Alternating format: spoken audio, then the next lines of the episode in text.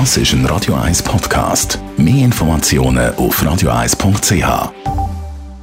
Five Girls Like You, 18 Minuten noch, dann ist es Elfi.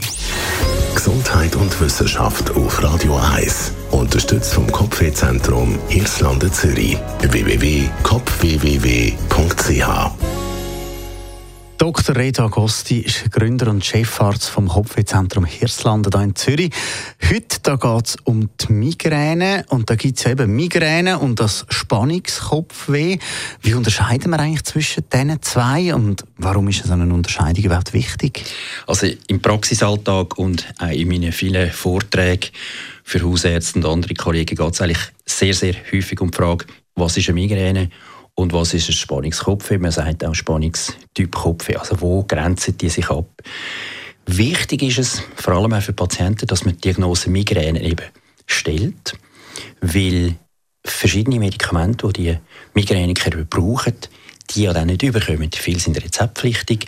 Bei vielen denkt man nicht daran, dass ein Migräniker eben die Medikamente braucht, wenn die Diagnose nicht gestellt ist. Was ist denn eine Migräne jetzt per Definition, dass Sie so eine Diagnose stellen können?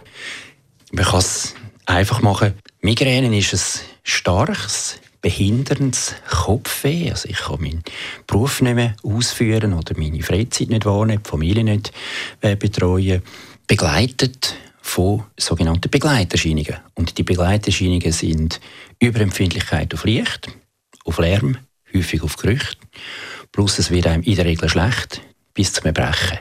Das ist Migräne. Also Kopfweh, behindernd, mit Begleiterscheinungen. Und wenn wir jetzt eben von dem Spannungskopfweh reden, wo wir vorher schnell angesprochen haben, wo liegt denn da der grosse Unterschied? Was ist das? Spannungskopfweh im Gegensatz dazu ist eigentlich, ich kann es einfach sagen, Kopfweh pur. Es ist nicht ein behindertes Kopfweh und es hat keine Begleiterscheinungen. Es tut einfach weh, das kann zwar stören, aber es hat eben die Begleiterscheinungen nicht und für ganzen Haufen Leute ist das auch überhaupt kein Problem. Man geht davon aus, dass 90 Prozent der Bevölkerung irgendwann Spannungstyp oder Spannungskopf hat im Leben, aber etwa 25 Prozent der Bevölkerung hat eine Migräne. Also die Häufigkeit ist da kein Indikator für die Migräne? Gar nicht. Also ich könnte zwei, drei Attacken die sehr typisch sind, also ganz heftiges Kopfweh mit diesen Begleiterscheinungen, plus manchmal noch so visuelle Störungen, man sagt denen eine Aura. Und dann ist es eigentlich klar, der Mensch hat die Veranlagung zu einer Migräne. Und die bleibt, die ist angeboren. Egal, ob ich das vielleicht dreimal im Leben kann oder fünfmal oder leider auch zwei, dreimal pro Woche. Danke vielmals, Dr. Reto Agosti, Gründer und Chefarzt vom Kopfwehzentrum Hirslanden hier in Zürich. Das ist ein Radio 1 Podcast. Mehr Informationen auf radio1.ch.